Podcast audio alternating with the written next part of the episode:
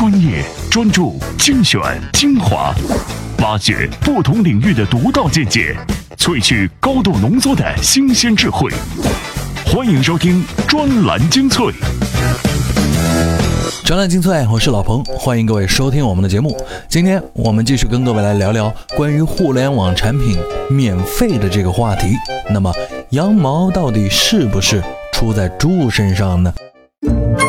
怎样才能把专栏精粹牢牢掌控在您手中？首先，打开微信，点击右上角的加号，选择添加朋友，再选择公众号，然后在搜索框搜索“专栏精粹”，这样您就能找到我们专栏精粹专有的微信公众号。关注之后，根据提示或回复任意文字，您就能牢牢抓住专栏精粹的尾巴。在中国，免费和付费之争从来没有停止过。大多数人还是偏向后者，认为网络上的东西都是免费的，比如软件、音乐、视频、图书，免费让大多数人吃到了免费的午餐。但其实，在你吃免费午餐的同时，互联网公司早就已经从广告商那里啊大赚了一笔。免费到底好不好呢？对互联网公司来说，嗯，有好也有坏，但目前他们看到的是只有好，因为免费可以吸引关注，关注就是流量，流量就是利润。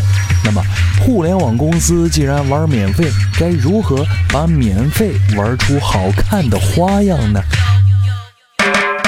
专栏文章：免费这张牌如何打成羊毛出在猪身上？作者：明道副总裁许维。经常听到的一种说法，产品完全免费就可以快速放大客户规模，然后可以通过后续的增值服务赚钱。真的是这样吗？我们需要一些思考。思考一：免费了就能快速放大客户规模吗？请大家看这样一个假设的例子：有一家牙科诊所，它为了进行市场扩张，决定在十二月十七号推出免费拔牙日活动。你会因此去拔牙吗？毫无疑问，一颗牙齿没有问题的人是不会去拔牙的。所以，这个免费活动不可能快速放大牙科诊所的客户规模。从这个例子当中，我们可以得出，对于一个没有普遍性需求的产品或服务，免费并不不一定会迅速放大客户的规模。换句话说，普遍性需求是放大客户规模的必要条件，而免费不是。思考二：不免费就不能快速放大客户规模吗？就拿小米做比方，小米的手机并没有免费，它只是便宜，它也做到了迅速放大客户规模的结果。从这个例子当中，我们可以得出，对于一个具有普遍性需求的产品或服务，如果某个商家在产品品质差不多的情况下，提供了一个侵略性的价格，那么它也能够迅速放大客户的规模。从以上两个例子，我们能够得出这样一个结论：如果一个产品或服务要快速的扩大用户规模，它需要两个必要条件：一，它必须是一个普遍性的需求；二，商家能提供一个侵略性的价格。所以我们可以得出一个结论：用户规模引爆等于普遍性需求加侵略性价格。思考三：有了规模用户以后，接下来怎么玩？如果我们发现突然有一家公司特别的好，他用一个自己根本赚不到钱的价格提供某类产品或服务，聪明的消费者这个时候脑子一定要清醒，他们一定会在别的地方把这些钱赚回来，这就是羊毛出在猪身上。羊毛出在猪身上是互联网公司惯用的一种策略，一般分为两个步骤。第一步，利用一个侵略性的价格，如免费、补贴，找到一个具有普遍性需求的细分市场，大量获取基础用户。第二步，基础用户数量突破临界点后，网络效应显现，此时通过对高价值用户收费或者寻找第三方买单的方式获取收入。传统商业模式一般比较直接，没有人会做没有利润的生意。而到了互联网经济时代，羊毛出在猪身上，模式相对于直接交易模式具备巨大的竞争优势。它可以用一个侵略性的价格进行清场，然后再用曲线救国的方式把钱赚回来。曾经就有过乐视电视一出来，它那个价格低到吓人的程度，几乎可以说就是免费了啊。电视那个机子啊，那么大屏幕的，几乎可以说是免费。面对这样的一种降维打击，对传统行业来说，这个时候就要做好应对的方式。而应对的最佳方法，就是让自己直接成为那个颠覆者，而不要等着互联网企业来打击你。但是每个行业都有它的生命周期。对于任何一个新兴的市场来说，需求培育是第一阶段的主要任务，所以免费又是我们都绕不过去的那道坎儿。你不免费，别人怎么会轻易的来玩呢？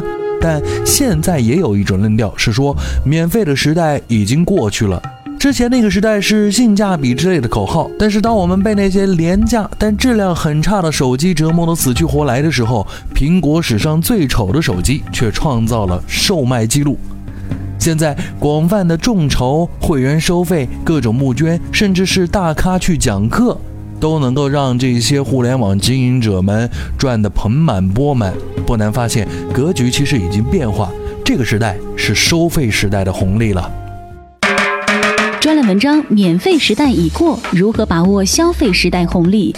作者：大熊会掌门人宗宁。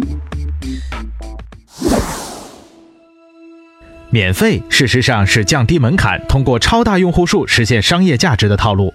用户活跃年度第一的腾讯也是靠游戏赚大钱，而不是会员付费的。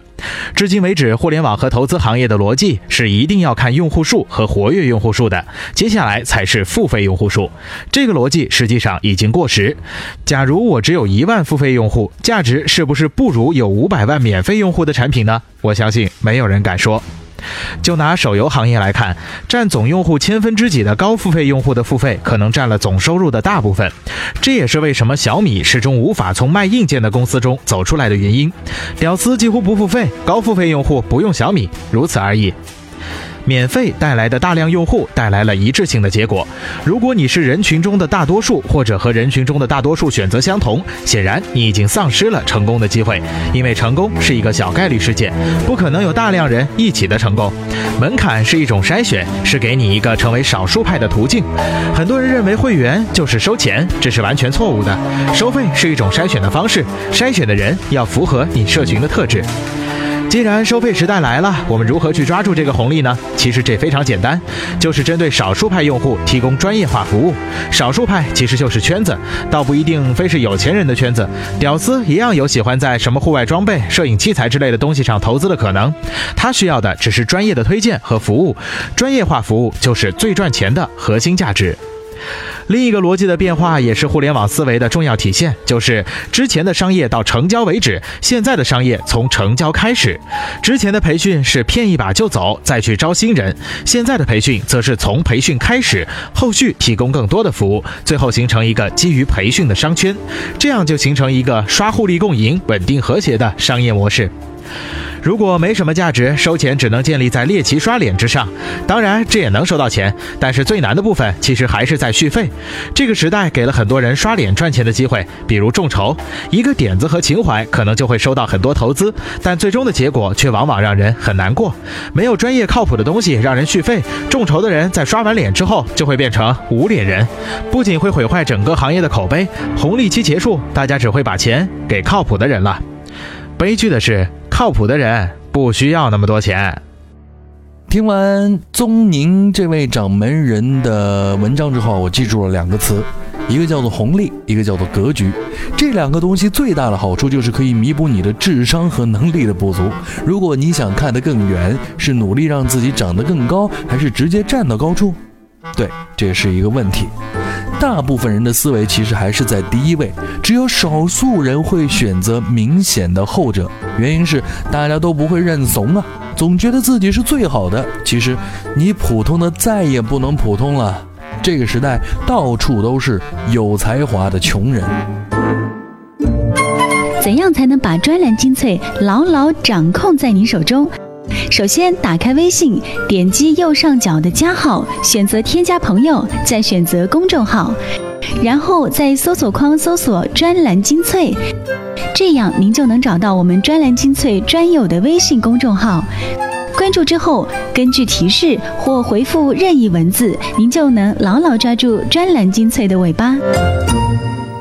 意见领袖的话题弹药，观点达人的智慧粮草。专栏精粹，全球华语专栏的有声精编。欢迎回来，这里依旧是专栏精粹，我是老彭。今天我们依旧跟各位来聊关于免费的这个话题。各位现在就可以审视一下身边的电脑，仔细的找一找啊，我们在哪些方面付费了？恐怕很多人都是跟我一样啊，除了当初购买硬件、接入网络服务，就再没有在电脑上付过费啊。当然，在淘宝上购物除外，那个是属于现实当中的消费。你有没有为网络当中的某些服务付费过？其实我们都理所当然的认为，网络就应该是自由的，我下载和上传都是我个人的权利，连这也要付费？开玩笑，这就是互联网免费的惯性。但是。最近一批字幕网站、影视剧站相继关闭，我们可以想象一下，视频网站花费巨大的购买版权，肯定也会精心的维护版权的收益。非法下载、上传和传播，无疑是他们盈利的拦路虎。从大环境来讲，大趋势来说，付费时代已经悄然临近。不管我们由于互联网免费的惯性是否能够去适应这个新的时代，但我们都不得不做好面临急刹车的准备，因为说不定明天醒来，互联网所有的视频都要付费观看了。为什么？因为那几家有版权的服务商，他们谈好了呀。专栏文章：收费 vs 免费，作者：新媒体观察者魏武辉。深圳有个朋友最近做了一款产品，他就这款产品开了一个发布会，过了一把乔布斯的瘾，请了不少朋友前来捧场。有些朋友对他说啊，这款产品可以考虑免费，因为免费可以铺货快，大家都喜欢免费的嘛。但我以为这款产品的确应该如我朋友所想收费，而且费用还不低，一年怎么着 4S 店也得交个几万块吧。一说起互联网或者互联网思维基因，大家第一个念头就是免费，基于庞大的用户量再慢慢折腾商业模式。但其实互联网思维并不等于免费，因为必须要考虑的是这样一个问题：产品如何推广。免费产品的推广有两条道路，其一是靠口碑，时间比较长一点；其二是靠广告砸，则成本很高。免费产品很难免费的借助渠道的力量，因为渠道帮助你推广出去以后，总不能白干呀。渠道的收益在哪里呢？自然就是问你要广告费了。但产品一旦收费，就有可能产生推广成功之后所得的佣金。这个道理就如同 CPS 一样，而免费产品只能做 CPA，渠道依然需要利益，但这次不是问你要，而是问你的装机对象要了。具体到这款车商通产品和它的开发团队，我这位朋友在深圳经营汽车网络媒体很多年，属于这个垂直行业的地头蛇，他有足够的资源在深圳做地下推广。但如果一旦越过深圳地区，资源根据物理距离逐渐降低，他迫切需要有更多的有足够 4S 店资源的人为他推广。只有把产品设定一个较高的价格，才有可能激励这些人为他尽力去推广。如果免费，大概除了靠广告硬砸之外，就没有什么别的方法了。在我这位朋友看来，这种 O to 式的服务是很讲究本地化人脉关系的，能够催动这种人脉关系为己所用，必须给出利益。免费产品固然看上去很多店家会第一时间的试用，但广告成本并不低啊。更重要的是，它的整个开发团队和公司处于一个净亏损的状态。除非在短期内获得一大笔融资，前景并不好。而收费模式，一来可以获得渠道代理，未必不能迅速铺开；二来可以形成正向现金流收入，在谈判融资的时候呢，腰杆也会更加的硬。那么，如何应对其他玩家的免费式介入呢？必要的防御武器还是要准备的，快速的迭代式开发。一旦收费模式有小成，自然有足够的本钱加快新功能的上线，以及这个时候再做一些初级功能的免费式产品做抵御。这个思路很有趣，从来只有从免费到收费，而不太听说从收费到免费的。但你不得不承认，就汽车美容店这种相对体量较小的本地服务商，一个简单的免费版本就可以为它铸就一道护城河。我觉着呢，他的想法在逻辑上是成立的。互联网思维和基因的确和收费免费没什么关系，关键是控制住成本的快速，快速铺货，快速建立壁垒，这才是核心问题。收费不收费，根据具体情况，那只是一种方法罢了。为了看到更好的内容，我们希望内容方收费赚钱。但为了能够让自己更轻松的使用服务，收费又会让我们太觉得沉重。这是一个悖论，但往往在这样的博弈过程当中，会养成互联网良性发展的趋势。今天的专栏精粹分享的文章就到这里，接下来跟各位推荐几篇文章啊。这些文章各位在我们的微信公众号里面回复相应的关键词就可以找到。第一篇叫做《读书不用去学校，畅想在教育三点零时代的方便》。现在所谓的在线教育的 K 十二阶段，其实还是只把课程录制好放到网上，跟传统的教学没有本质的区别。这样就能算是在线教育了吗？当然不是，真正的在线教育应该是具备成熟的互联网思维，也就是用户体验要摆在第一位。而用户体验从一开始，用户进入网站或者打开 APP 的那一刻就开始了。那么未来的在线教育应该是什么样子呢？这篇文章就给了各位答案。另外，各位回复关键词“一步之遥”，哎，我们可以看到最近姜文新上映电影《一步之遥》是被骂的火热的相关分析啊。这部片子呢是号称投资三个亿，但其中的宣传费用可能就花了将近一个亿，再算上渠道费用和后续的跟踪推广费用。一步之遥的制作费其实并没有宣传的那么多，所以现在网上的骂声一片，其实也还是可以找到一定的根据的。大家都说这导演实在是太有钱、太任性，故事天马行空，各种看不明白。但骂归骂吧，一步之遥首日票房就接近一个亿，这一亿票房难道都是骂出来的？到底该如何评价？这是仁者见仁，智者见智的事情了。只是我们希望姜文这一次别再吹嘘自己站着就能把钱赚了。当然，这些观点呢也不代表老彭的个人观点，各位可以到文章当中去找个究竟。回复一步之遥，各位看一篇文章。好的，今天的专栏精粹到这里就告一段落，更多内容咱们下期再会。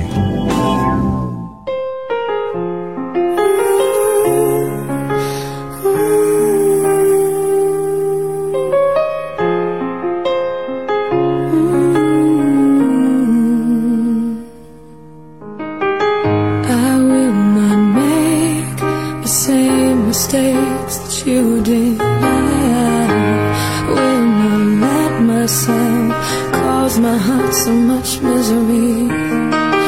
I will not break the way you did. You felt so hard.